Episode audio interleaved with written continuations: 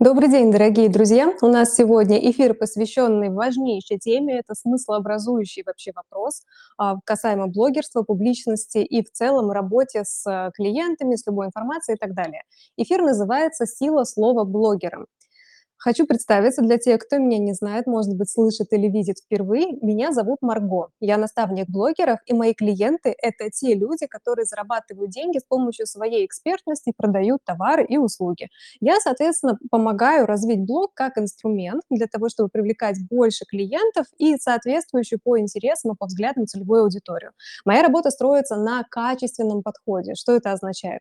Качественный подход– это опора не на цифры, а на смыслы. Естественно, все эти подходы нужно совмещать, потому что невозможно добиться сбалансированного ведения любого бизнеса, если сфокусироваться только на какой-то одной его грани. Цифры – это количество подписчиков, там, охваты, количество лайков, комментариев, репостов, а в целом освещение страницы, количество клиентов. Ну, то есть э, цифровый, цифровой, да, статистический учет, его обязательно нужно вести в любом случае, но не будет никакой статистики, по крайней мере, с положительной динамикой, если не обращать внимание на качественные показатели нашего бизнеса. И вот именно об этом я как раз и хочу сегодня с вами поговорить. Дело в том, что эфир назван не случайно «Сила слова блогера», потому что, как мне кажется, не существует иного способа упаковать и донести информацию. Любая деятельность будет зафиксирована словами. Даже договор, какой-то юридический документ или какая-то инструкция – это всегда слова. Наше имя – это слово, название нашей деятельности или профессии, это тоже слово. И то есть если так подумать, ни в коем случае нельзя а, преуменьшать вообще значимость слова а, в любой работе, в любой профессиональной деятельности. И мы сегодня на этом эфире с вами разберемся в контексте именно блогерской деятельности, какое значение придается слову. Точно могу сказать, что если кажется, что слова- это только посты, например, ну, я не знаю, может быть, в лучшем случае сценарий для Reels, это далеко не так. На самом деле, а, когда мы даже занимаемся социальными сетями впервые, ну, там только создали страницу, и нам нужно какую-то информацию о себе указать, мы же тоже пишем словами.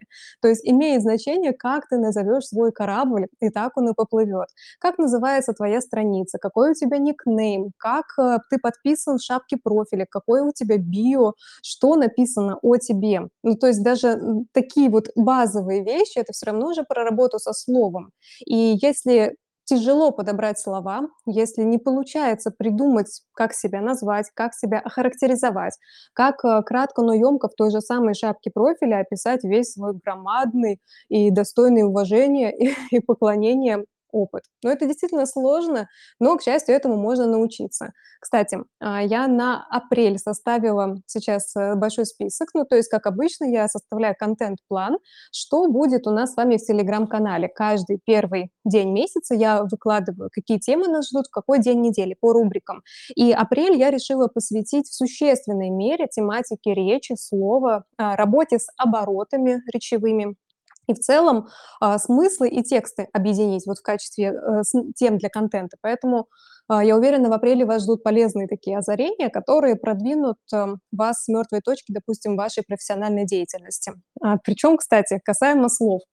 Сразу скажу, что сейчас э, большая шумиха вокруг э, чата GPT и прочих инструментов искусственного интеллекта, которые, возможно, возможно, ну, заберут какую-то часть работы, например, у копирайтеров. Копирайтер — это профессионал, который умеет работать с текстом, и, соответственно, услуги качественного копирайтера стоят совершенно недешево. Но, естественно, существуют биржи труда, куда приходят новички или вообще даже люди без образования, которые думают, что умеют писать тексты, ну или действительно умеют их писать, абсолютно по-разному это бывает.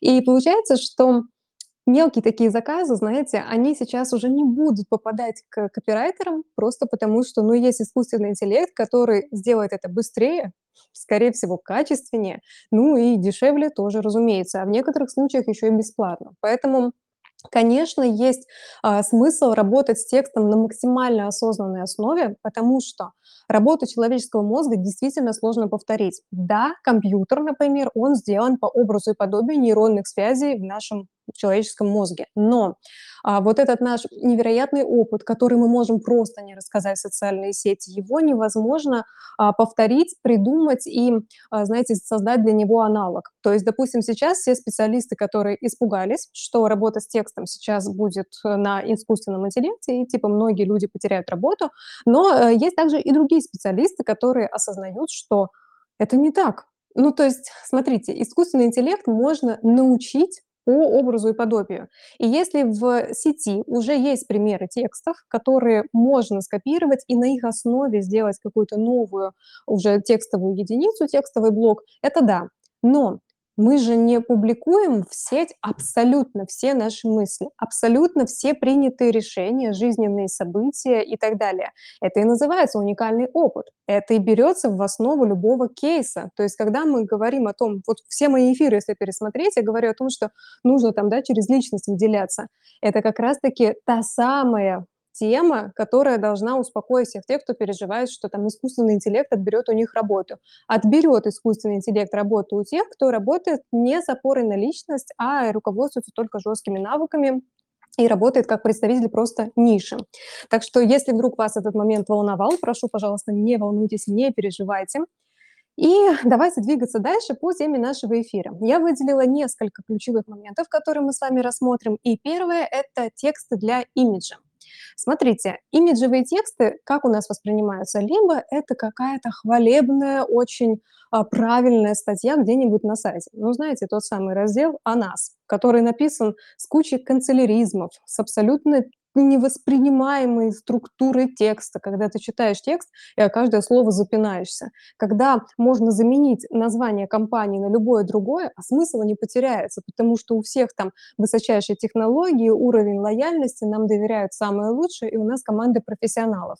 Вообще постоянно уже высмеивается этот момент, что все пишут клише, шаблонами, и абсолютно не показывают свою уникальность. И знаете, что получается? Вот эти вот имиджевые тексты, они выглядят как эм, то, что как будто друг у друга все воруют. Ну, то есть абсолютно не говорят о себе и показывают исключительно а, шаблонные схемы составления, как будто ради галочки выставили этот текст. Поэтому мы не про такие тексты говорим. Я знаю, что много компаний сейчас осознает, что вот эти вот безобразные канцеляристские тексты, их нет смысла публиковать, потому что они не несут никому никакой пользы.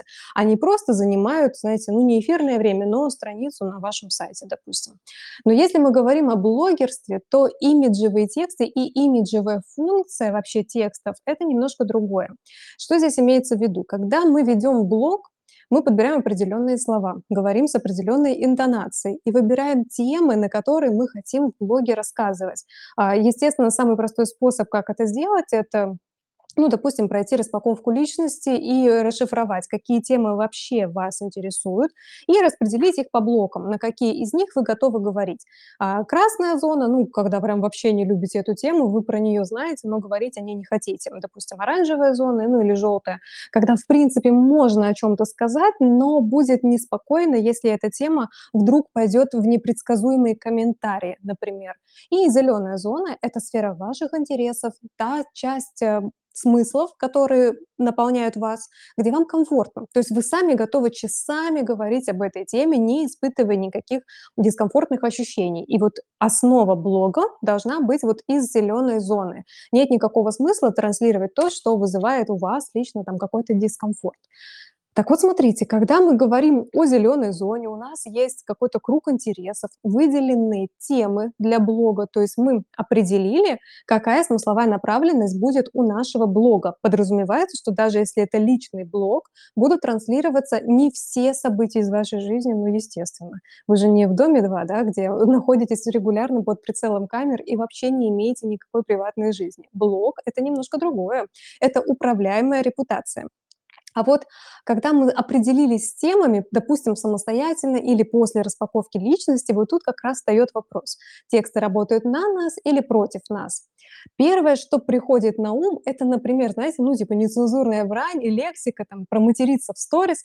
Может быть, это вроде как анти-имидж, но на самом деле есть блоги, личные блоги, где абсолютно нормально для самого блогера так говорить, и его аудитории это тоже нормально. И на самом деле нецензурная лексика– это отличный фильтр убрать тех, а, с кем вам не по пути. Я понимаю, что это жесткий фильтр, но вот вроде мы все в обычной жизни нет-нет, да что-нибудь сказанем. Даже самые культурные аристократы из нас, если там э, об горячую сковородку обожгутся, вряд ли будут говорить «ах, какая жалость». Да нет, конечно. В лучшем случае это будет такое скупое молчание. Но при том, что в ежедневной жизни для нас это норма, для многих, и большинство людей вообще не считает, допустим, какие-то ругательства а, чем-то недостойным, то в блоге бывает абсолютно некомфортно потреблять информацию в таком виде. И это один из способов отфильтровать а, аудиторию, но при этом это не является деструктивным каким-то поведением. И это тоже влияет на имидж, либо в положительную сторону, что типа этот блогер такой свой, с ним вообще легко, а, всегда говорит на одном языке со мной, не выделывается, да, то есть есть пласт аудитории, который это зайдет. Также есть пласт аудитории, которые себе этого позволить не могут, но у них есть выбор, либо это отрицать и говорить, фу, какая гадость, какая ты невоспитанная, либо принять эту сторону, то есть наблюдать за тем человеком, который делает, осмеливается делать то, что, допустим, люди сами сделать не могут. Но и это тоже не является э, качественным примером, который на 100% объяснит, что такое имиджевые тексты. На самом деле, я вам такую простую вещь скажу, имиджевые тексты — это любые тексты, которые вы все-таки выложили в социальные сети. И даже если ваш текст абсолютно пустой, и он не несет пользы никакой вообще ни вам, ни вашей аудитории, он все равно написан. И имидж здесь будет неопределившегося мутного человека. Имидж– это не всегда про пользу, имидж– это не всегда про то, что у вас получилось как-то себя презентовать, и вы чем-то выделяетесь. Может быть, вы выделяетесь невыделительностью, ну, на текущий период времени. Бывает такое, знаете, затишье, когда даже самые целеустремленные такие люди, которые привыкли жить по конкретике, они могут испытывать такую турбулентность и испытывать ощущение своей неприкаянности. И в этот момент контент всегда отражает вот это состояние. То есть это контент ради контента. Вообще непонятно, зачем это было выложено. Ну, типа, ладно, ок, ну хорошо, вышла такая информация, что с ней делать вообще непонятно, но это тоже имидж. Имидж потерянного человеком. То есть тут нужно усвоить, что имиджевая функция текста будет всегда. Текст всегда будет отражать, кто вы, что вы, чем вы занимаетесь. Вопрос, насколько подробно и насколько вам это выгодно. Поэтому я всегда думаю о том, что что бы ни было сказано в социальных сетях или написано, подписано в сторис, а, прокомментировано под чьим-то постом или под моим постом, это текст, который будет работать либо на меня, так, как я хочу, либо против меня, так, как я не хочу. Поэтому текст— это управляемая репутация. Нужно тоже об этом помнить. Поэтому любой текст имеет имиджевую функцию. То, какие слова вы подбираете, с какой интонацией вы общаетесь, количество смайликов, часто повторяющиеся слова, метафоры, словесные обороты— это все про вас. И, естественно, это формирует картину, то, как вы воспринимаетесь. Люди видят вас по тексту, естественно. А, следующий момент— продажи через текст. Ну, я просто не знаю, через что еще могут быть продажи, согласитесь. Но, наверное, если пофантазировать гипотетически, то продажа может случиться без текста, если, например, выложить фотографию товара и цену. Ну вот, например, да? И люди, мол, должны догадаться, что это что-то имеет цену, и это можно купить. Но даже в таком коротком коммерческом предложении обязательно будет написано «сделать заказ», «купить», «оплатить». Ну, то есть слово там все равно будет присутствовать. Слово— это не что-то, чем владеют избранные. Словом пользуются все, точно так же, как дышат воздухом. И, соответственно, мы можем и должны с этим работать и применять слова осознанно. К слову, есть же сейчас такая замечательная профессия, как UX-копирайтер. Это тот человек, который помогает кратко и емко сформулировать навигационные и поддерживающие, помогающие а, предложения. В, при, в приложениях, например, то есть нам показывают, нажми сюда, если применишь промокод, у тебя сумма уменьшится, а, нажми вот это, скачай это, потом напиши сюда. То есть, знаете, какие-то сопровождающие навигационные тексты. Это очень удобно. На самом деле вот смыслы заложить в коротких текстах- это та еще наука. Ну, то есть, если люди шапку профиля не могут спокойно оформить и думают часами, днями и неделями, как же себя упаковать в несколько слов, представляете, как э, целое приложение там, где люди могут где угодно вообще ошибиться, вы ж не знаете, кто будет приложение скачивать. Нужно сделать такую навигацию, которая будет максимально универсальной и помогающей. И, допустим, идеальный пример потрясающей навигации в UX-копирайтинге- это все сервисы Яндекса. Обратите внимание, в какой бы сервис вы ни зашли, с вами через текст общаются максимально доброжелательно, тактично, с ощущением, что ваше присутствие очень важно и вам действительно готовы помочь. И при этом у вас не остается пробелов. Ну, то есть как поступить, куда нажать. Интуитивно понятный интерфейс- это тоже очень важно, это про дизайн, но и правильно сформулированные текстовые подсказки, которые снимают с нас вообще весь стресс от использования приложений. Это тоже очень важно. Так вот, продажи через текст, ну, это далеко не всегда коммерческие заголовки. Например, только сегодня цена там 999 рублей, срочно покупай, пока твой промокод не сгорел. Речь ведь не только об этом. Если мы до этого разобрались, что любой текст- это имиджевый посыл, так, соответственно, и любой текст, он будет что-то продавать. И продажи- это не всегда, а, для оплаты того, что вы продаете. Продажа начинается с продажи вас. То есть если у вас сегодня ситуативный контент, вы рассказываете исключительно о своем образе жизни, какие-то воспоминания, может быть, взрыхляете в вашей истории, и это тоже продажа. То есть вы используете текст для того, чтобы разделять с людьми ваши ценности, показывать ваш путь, продемонстрировать, например, что вы неспроста оказались там, где вы есть сейчас, и вам есть что вспомнить и есть что проанализировать. Ну, например. Но если, допустим, нам нужно прям вот разложить по полочкам продукт, там, продающую консультацию, личное наставничество, то продажи через текст в данном случае строятся через распаковку смыслов. Очень важно уметь логически выстраивать, последовательно распределять смыслы. Это знаете, как а, бывает в постановке задач такая тема, что ставишь большую цель, и она кажется неприступной и сложной. И есть метод э, типа «раздели слона на кусочки», то есть разбей большую цель на цели поменьше, пропадет страх э, перед тем, как подступиться к этой большой цели, и появится более широкий, знаете, такой нестандартный взгляд на то, как прийти к этой цели, когда ты видишь, на что она раздроблена. А, с текстами и с продающими текстами то же самое. То есть общий посыл, например, это чтобы пользователь совершил конечное целевое действие. Купил, оплатил, записался, внес предоплату или там сделал репост за то, чтобы победить в конкурсе и так далее. То есть какое-то целевое действие. И для того, чтобы к нему привести, вот к этому слону, нужно разбить на смысловые блоки. А, тут, ну, о чем нужно думать? Во-первых, о пути пользователя. Ну, то есть, что нужно сделать, чтобы добиться вот этого результата. Посмотреть, как действует человек, обратиться к самому себе. Ну, типа, что я бы сделал, если бы меня об этом попросили, как бы я принимал решение. Это самый простой способ. Это если не прибегать к теориям, там, исследованиям покупательского поведения, там, не проводить какие-то количественные, качественные опросы. Я вам просто советую через себя смотрите, в какой момент лично вы принимаете решение что-то сделать или не принимаете. Когда вы поняли, о чем вас попросили, допустим, в тех же сторис, а когда вы не поняли, пролистнули мимо, а там, возможно, была продажа. Поэтому всегда в продающих текстах мы используем последовательную модель, законченные смыслы, логические взаимосвязи, и мы, ну, естественно, расшифровываем каждый следующий, допустим, сторис, да, если мы через сторис продаем, что было сказано в предыдущей. И в данном случае получается очень тесная связь между всеми единицами контента. Вот, допустим, вы подготовили 15 сторис для того, чтобы через них рассказать о том, что у вас стартует новый курс, например.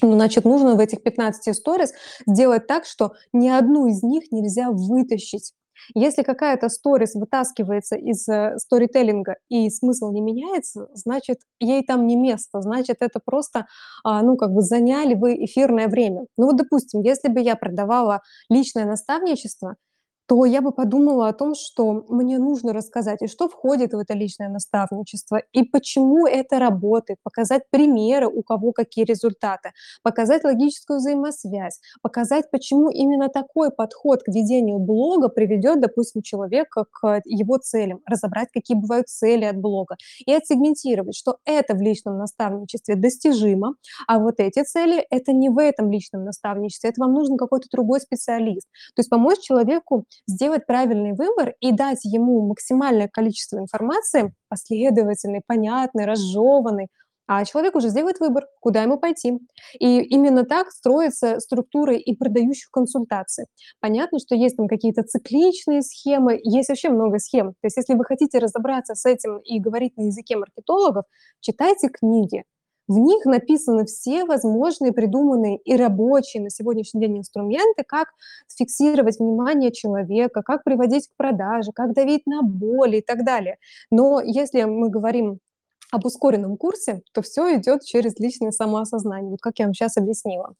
Так, э, ну и, соответственно, продажи через текст- это всегда законченные смыслы, а, в которых человек узнает себя, а текст в данном случае, он показывает и вашу интонацию, и, естественно, передает смыслы. То есть в идеале текст должен транслировать не только содержание, да, то есть смысл, но и иметь связку с вашей личностью. Поэтому текст, он всегда отражает личный бренд. Так, двигаемся дальше. Как текст усиливает все типы контента? Тут я постараюсь кратко сказать. Дело в том, что бывает же контент, фотоконтент, ну, фотографии, да, видеоконтент, это видео в сторис или видео reels, неважно, это говорящая голова или это там просто вы улицу сняли, ну, неважно. А, и есть текстовый контент, ну, посты, да, соответственно. Так вот, на самом деле текст усилит любую единицу контента, если он там присутствует. Допустим, вы а, выложили фотографию, и от того, что вы напишете в теле поста, зависит, как будут люди воспринимать эту фотографию. Допустим, у вас фотография с путешествия на Мальдивы, а пост будет про а, бизнес-книгу. Соответственно, это допустимо. Это раньше нужно было подписывать текстом то, что ну, как бы нарисовано на фотографии, изображено. Сейчас все по-другому. Сейчас фотография– это всего лишь показать, что вот она я вот он я, я веду эту страницу, это момент из моей жизни, а вот что было в моей голове. То есть фотография– это внешняя оболочка, а посты– это всегда внутреннее содержание. Поэтому а, пост текстовый усилит посыл фотографии. В сторис, если вы размещаете фотографию и вы сделаете даже коротенькую приписку, вы усилите смыслы, вы приведете человека к тем же осознаниям, которые либо вы испытали, либо вы хотите, чтобы человек сделал такой вывод.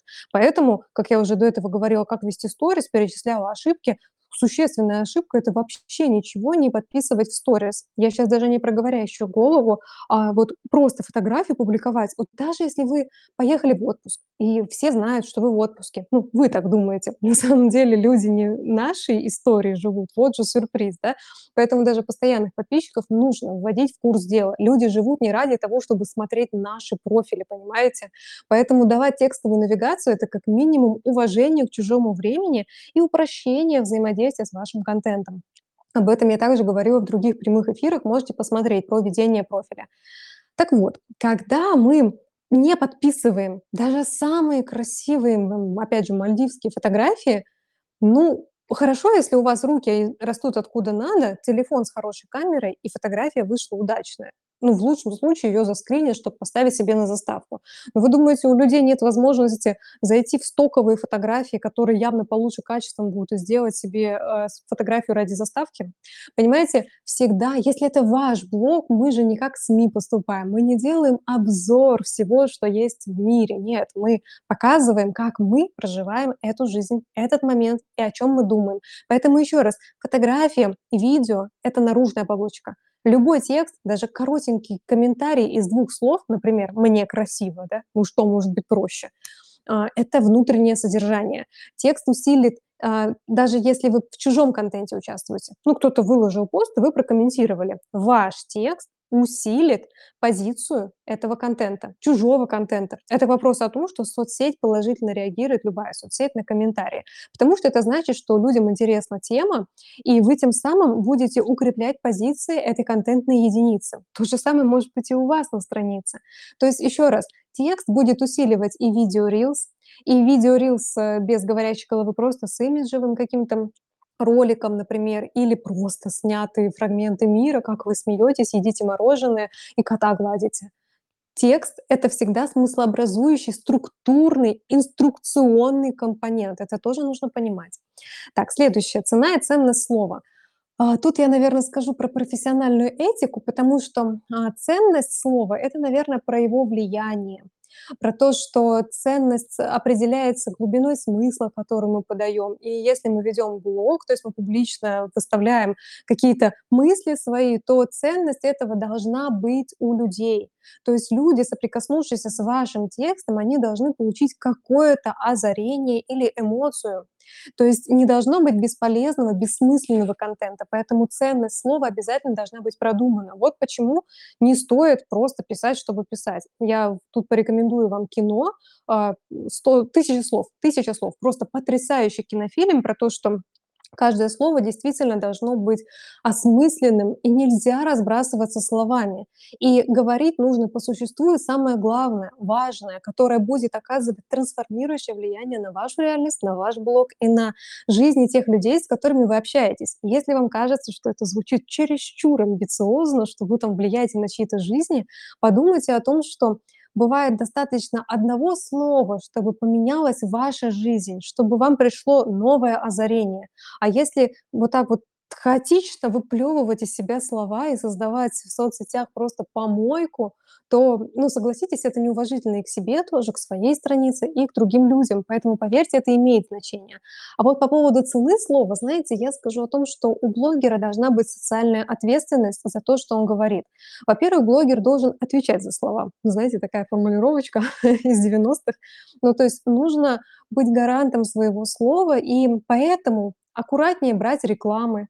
Например, взять у меня рекламу, купить у меня рекламу практически невозможно, потому что я не берусь за то, что не знаю, я не рекламирую, кого не знаю.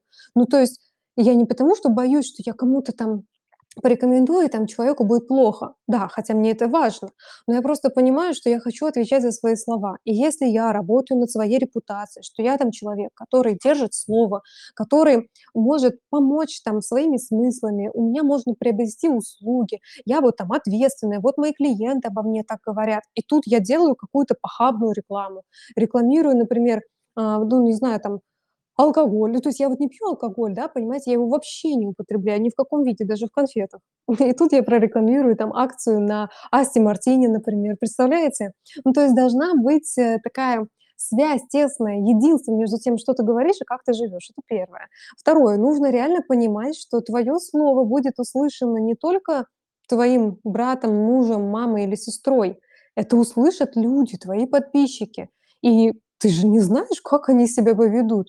Ну, то есть крупные блогеры, когда делают рекламы, коллаборации, они влияют на то, что другие люди будут есть, куда пойдут в ресторан, какую одежду закажут, где пойдут покупать парфюм на разлив и так далее. Ну, если вы не крупный блогер, ну, у вас там 100 человек смотрят вас в сторис, это ж целый пляж. 100 человек. Вы представьте, что вы выходите из подъезда, и там стоят все эти 100 человек. Просто 100 человек облепили выход из подъезда. Вам вообще как? Будет ли вам после этого казаться, что 100 человек, посмотревших вас в сторис, это типа мало? Это очень много, это 100 100 личностей в вашем окружении находится. Это же вообще круто. Вот, соответственно, нужно всё-таки за свою цену слова тоже, а, нести ответственность и грамотно подавать ту информацию, которую вы решили всё-таки озвучить. Так, и последняя очень интересную вещь я вам скажу, приготовила.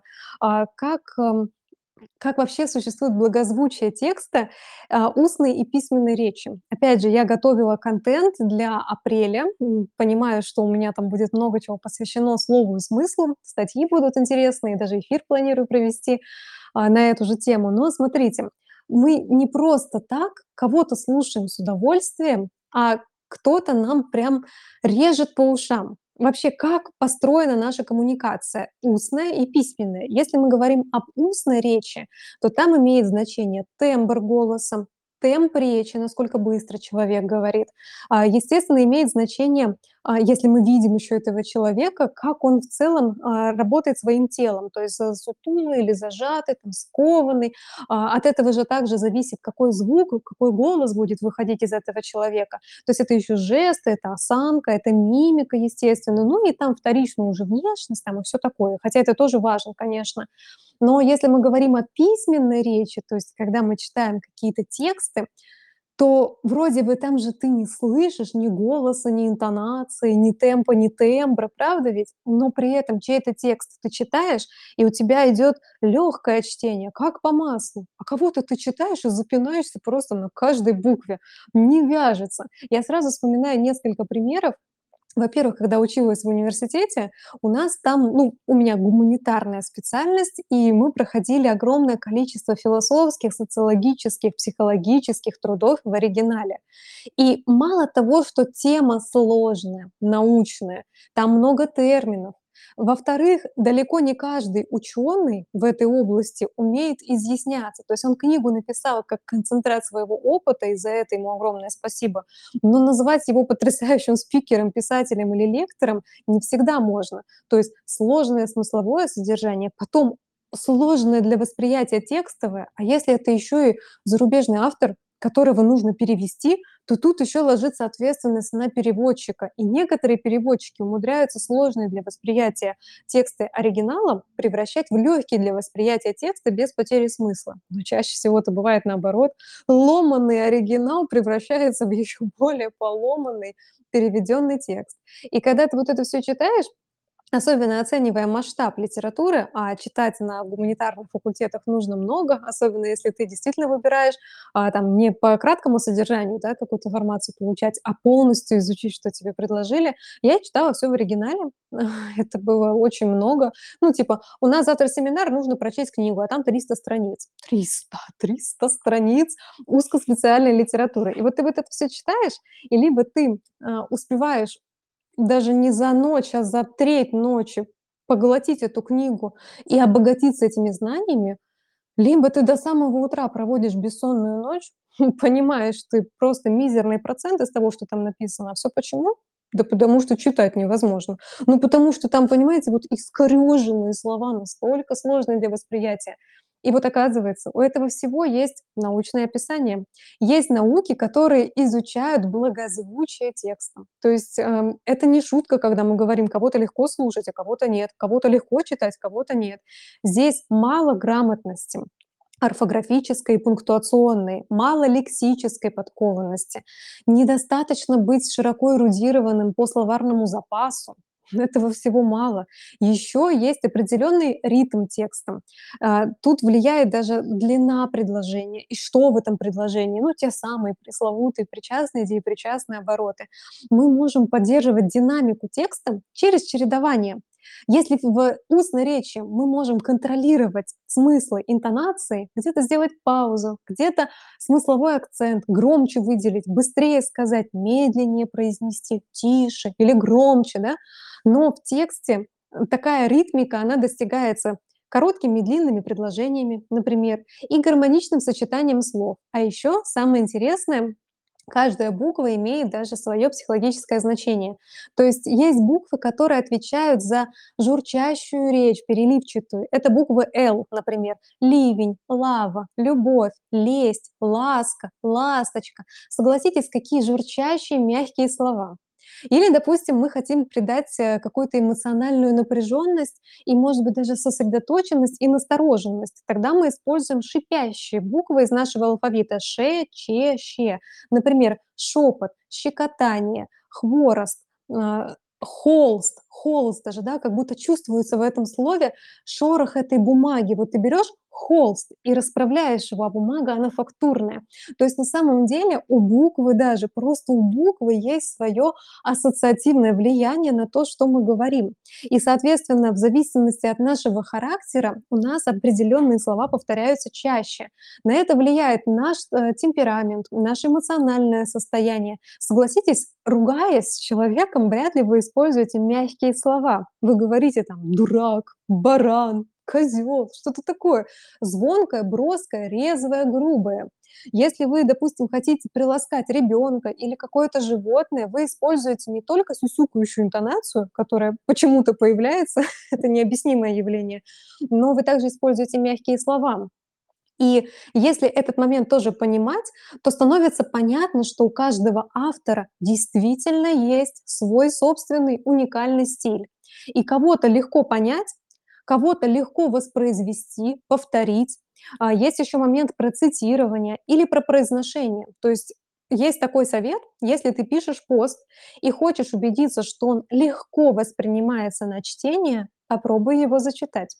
Если ты будешь запинаться, скорее всего, а, запинки встретятся и при чтении. То есть если ты не можешь это вслух сказать, устно произнести, то и в речи, значит, а, те же самые недостатки замечены, что и в тексте будут.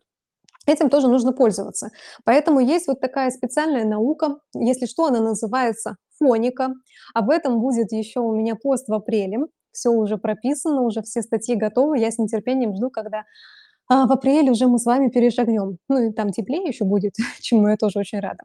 Вот, соответственно, частная отрасль фоники, то есть науки, которая изучает благозвучие, это еще звукопись.